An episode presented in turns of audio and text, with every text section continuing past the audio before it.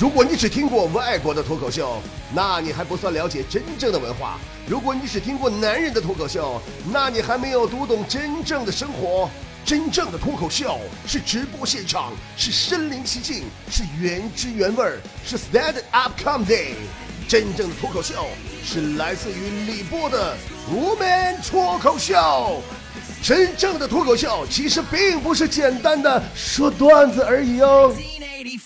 昨天呢，我跟坨坨，我们俩搁家看《动物世界》，里边演的呀是蜗牛和鼻涕虫。我当时我就特别的郁闷，我说坨坨，你说这个蜗牛和鼻涕虫明明是长得一样的，那为什么鼻涕虫看上去就比蜗牛恶心呢？坨坨想都没想，说波儿姐呀，这就像两个长得同样丑的男人一样，当然是。有房子那个看着更顺眼一些了啊，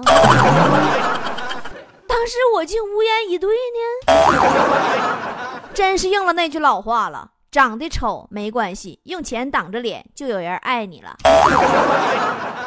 说到长得美丑的问题呀，你们发现没有？长得美的人自拍那才叫自拍，长得丑的人自拍那可不叫自拍呀，那叫制作表情包啊。那今天我就跟大家伙来说一说，丑是一种什么样的体验？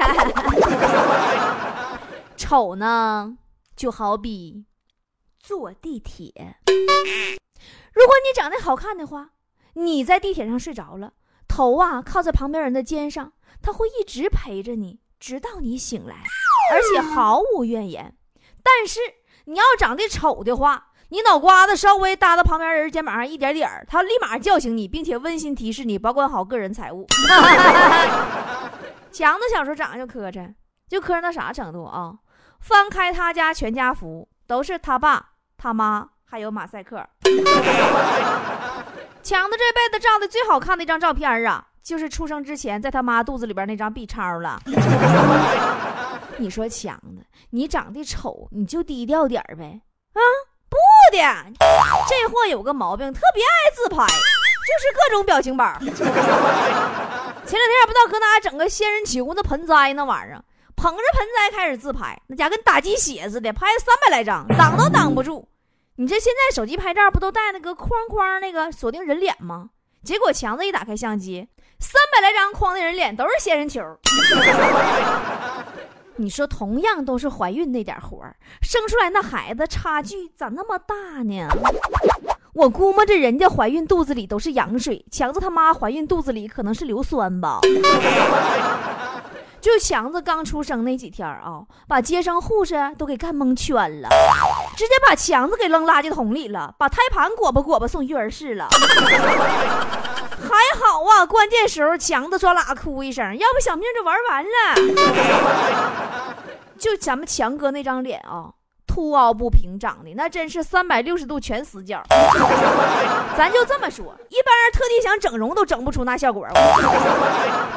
小时候他们班上历史课，每次讲到猿猴进化论的时候，他们老师总会把强子叫到讲台前，给同学们做示范说明。你要说人长得丑，也不是一点好处都没有的，对不对？就因为丑，强子中考加分了呢。老师说了，丑也是一种病，给病人特地加好几十分。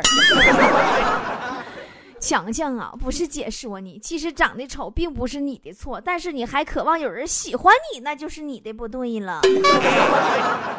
前几天这货跟一个女孩表白又失败了，妈伤心欲绝呀，家哭的大瓶泡都出来了。问人家女孩：“妈妈，你你为什么要拒绝我？这是为什么呀？为什么？”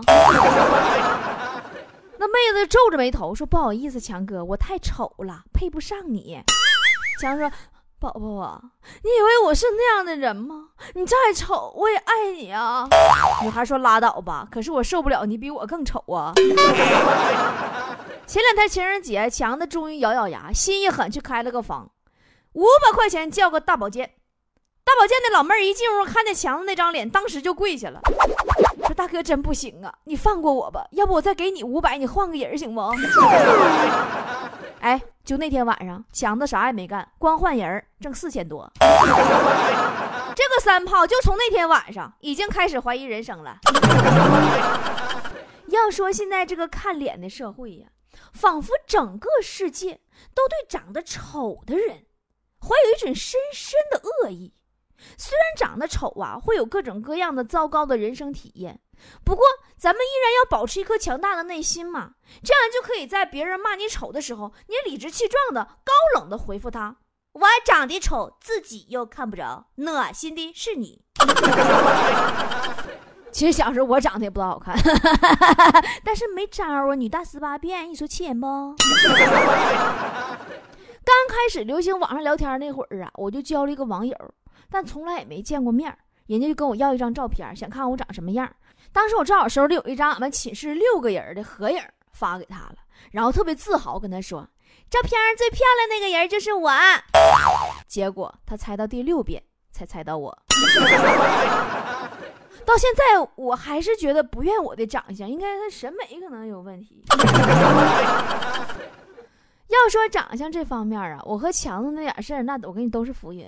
坨坨才叫霸气呢。如果说一份丑是一块砖，那么坨坨就是活生生的万里长城。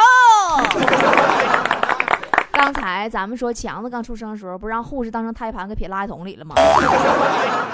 那跟坨坨都比不了。坨坨刚出生的时候，接生的护士一看到坨坨那奇丑无比的小脸儿啊，特别慎重的问了坨坨他妈一句：“说大姐，你确定这孩子是要生出来吗？” 你可想而知，他妈生下他是下了多大决心。那该咋是咋，咱坨坨心态好，在他的世界里，真的坨坨始终认为自己就是个女神，坨女神嘛。就前两天，坨坨在网上买了个自拍神器，完事儿觉得东西挺好，就要上传买家秀，然后给个好评啥的，哎，还挺热心肠哈。结果人卖家看着坨坨那自拍，愣是苦苦挨过了坨坨三个点，让他千万别发这照片啊，并且承诺如果不发自拍，可以返现金五十元。坨坨，你说你。你把人都逼啥样了？你咋一点都不自觉呢？你说人家的卖家那五十块钱死的比赵四他爹都惨，多遇上几个你这样式的人，那生意都不用做了。你，但刚才咱们说过女大十八变嘛，坨坨长大了也确实是变了不少的。嗯呐，腰更粗了，腿更壮了，连胡子都越发的浓密了呢。眼瞅奔三了。到现在也没有个正经老爷们追过坨坨，他个个儿只要着急。那天拽着我去算命去了，路边摊，一个算命大爷算姻缘，抠啊！你说你这路边摊，老人呐看了一眼坨坨，暗暗叹了一口气，脸色很是凝重啊。坨坨当时特别紧张，问大爷说：“大爷，你为什么叹气呀？怎么的了？”大爷没吱声。坨坨赶紧掏出一百块钱递给大爷，大爷说啥也不要，说姑娘啊，你这个此事不能说呀。坨坨懵了，赶紧又掏出一百块钱，一起递给大爷，说前辈没关系，你说吧，是我命里犯啥说的吧？是我注定孤独终老？大爷最后看着钱儿，咱说看在钱儿面子上，接过来，忧伤的又叹了一大口气，说话了，唉。老朽干这行也干了大半辈子了，就从来没见过长得像你这么丑的。谁能要？坨坨当时把算命摊儿给掀了。要不是我拦着他，估计那算命老头现在还搁十字路口红绿灯上挂着呢。有一次，坨坨搁家里边洗澡，突然喊他妈：“妈妈，对面有人还偷看我洗澡。”他妈大吃一惊，然后说：“是吗？那你姑娘，你赶紧把窗户打开，的都给他打打敞亮的，看。”坨坨当时急眼了，说：“妈，你是不是疯了？”他妈特别淡定，说：“姑娘啊，你让他看清楚，下次他再也不敢看了。”你说他爹妈也是一对奇葩。就前两天发生的事儿啊，坨坨最近皮肤比较干燥，于是乎呢就买了一套补水的护肤品。坨坨老爸看着了。说姑娘啊，你长得这么丑，你说用那玩意儿也没啥用，要不你还是给你老妈用吧。哎，你说这是亲爹。我估计呀，坨坨没准是丑时出生的，要不然怎么能丑的那么出神入化呢？哎，算了，我们还是说回强子的丑吧，还能稍微缓解一下啊这个感觉，那级别能稍微降下来点儿。强子这人啊，喜欢看鬼片儿。但咱都知道他多抠啊，他可舍不得花钱买电影票啊。所以每次啊，强子想看恐怖片的时候，他总会不自觉的翻出坨坨的照片看两眼，然后就瞬间后脖梗子嗖嗖冒凉风，像看鬼片一样一样。不对，我们怎么又说回到坨坨了呢？有一回，俺几个上鬼屋玩去了，没等进去呢，工作人员看坨坨就说：“哎呀。”你是新来的装鬼的吧？工作还挺麻利的呢，连妆都化好了。后来我就拒绝跟坨坨同行了，把我档次都给拉低了。啊，我怎么又说坨坨？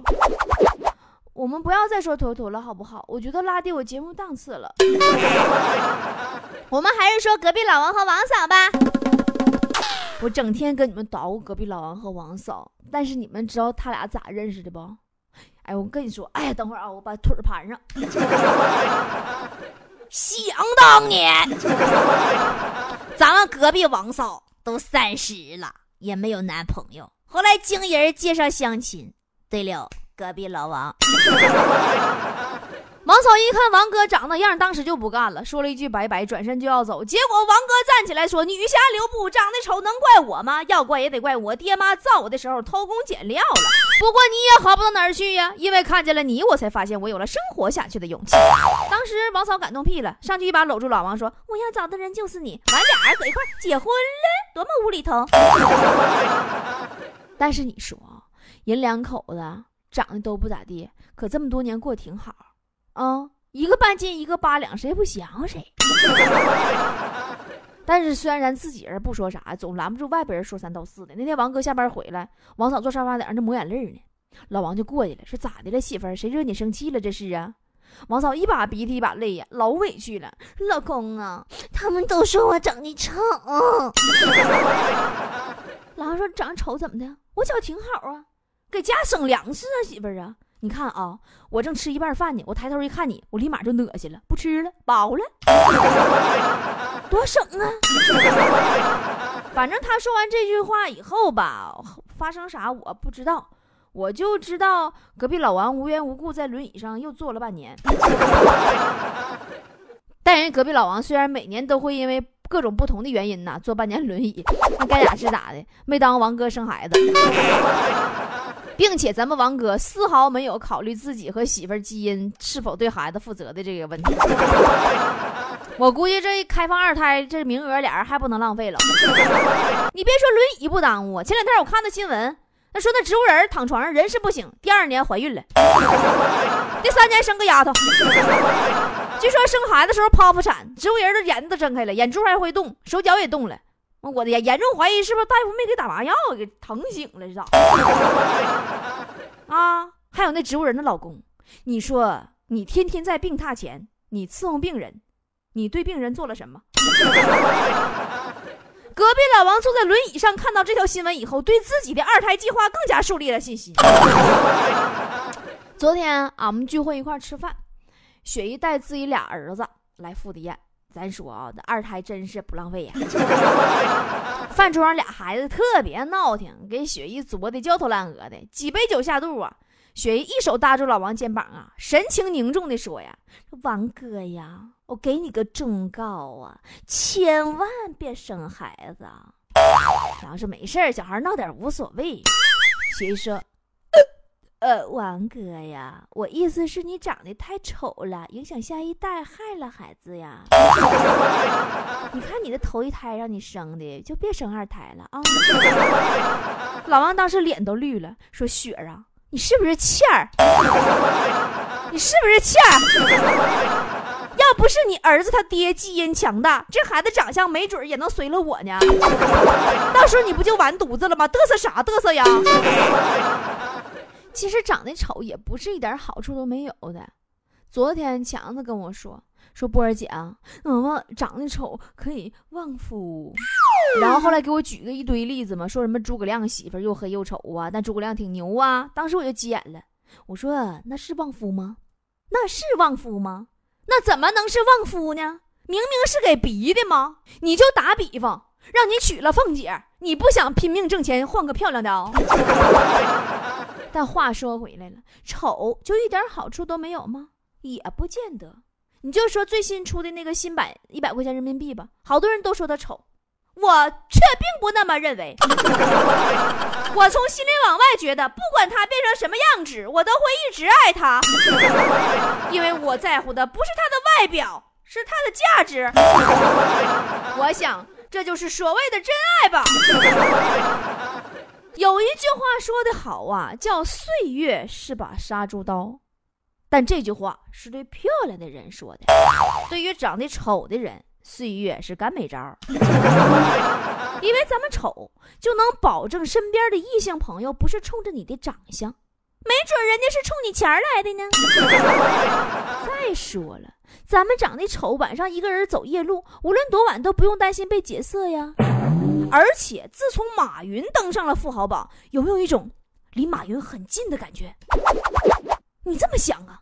虽然咱赚钱儿没他厉害，但是起码丑的比他有成就感啊，对不对呀，强子？这个坨坨，隔壁老王，王嫂啊。都说呀，人丑就要多读书，因为丑可以不担心自己会早恋呀，对不对？然后你就可以心无杂念，认真读书，考上清华，出任 CEO，迎娶白富美，从此走上人生巅峰啊，对不对呀？对不对？说你们呢，别光搁那嘎摊摊傻乐，说到你感同身受的地方，该点赞点赞，该打赏打赏。其实人生一辈子。外表长得丑与美并不重要，外貌并不能决定命运，而真正的美也不仅仅只是停留在表面上，而只要你内心纯洁善良，那才是真正的美。当然，人家还是乐意看好看的。但是话说回来了。如果你的内心肮脏狭隘，那么就算你拥有倾国倾城的容颜，在人们的眼里也是丑陋的。你遮得了一时，遮不了一世，知道吧？总之啊，只要我们乐观善良，拥有一颗纯真的心，然后你再去韩国整个容，你就是世界上最美的人。这个世界大多数的人呐，自身条件都不够好，那不够好怎么办呢？你也不能不活了呀。你万一自杀，拖上他下辈子发现更丑呢？再说，都说下辈子，下辈子，下辈子搁哪呢？有没有下辈子，谁知道啊？你这辈没活明白，你心得多大老惦记下辈子？所以说，自身条件不够好的话，你就要想办法，要么努力改变自己，要么就学会自我解嘲。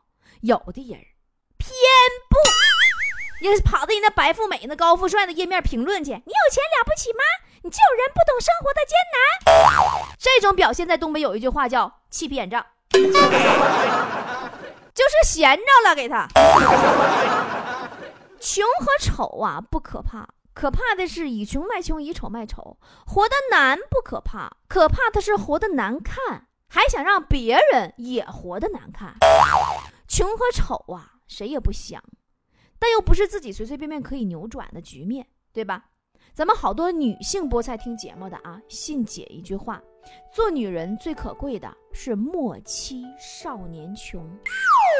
一个女人如果能够不嫌弃男人年轻时候的穷和苦，愿意陪他走过人生最艰苦的岁月，跟他一起去奋斗，给他守护着家里，那这样的女人很有可能在老爷们发达之后找了个小三把他就给踹了。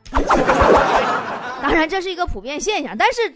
这种女人是最可贵的，所以说男人们，你们也信波儿姐一句话：做男人最可贵的就是莫嫌老来丑。明白啥叫莫嫌老来丑吧，老爷们们？千万不能错过一个陪你过苦日子、给你生孩子的好女人呐！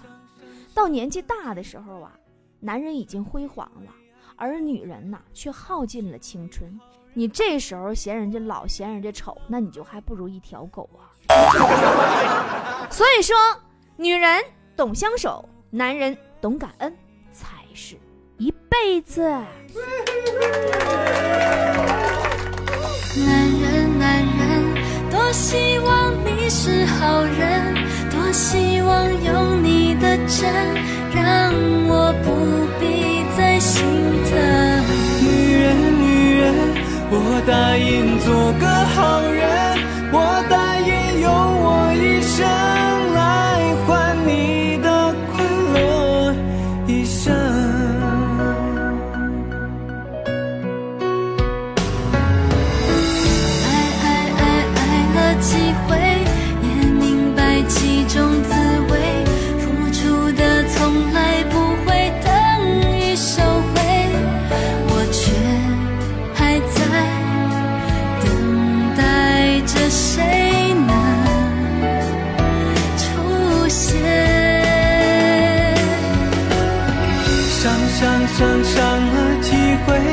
也曾经为爱憔悴。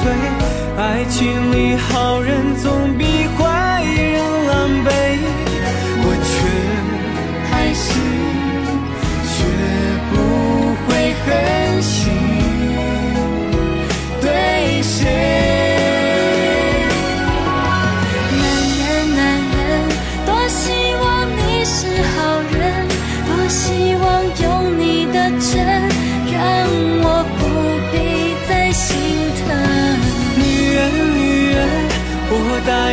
应做个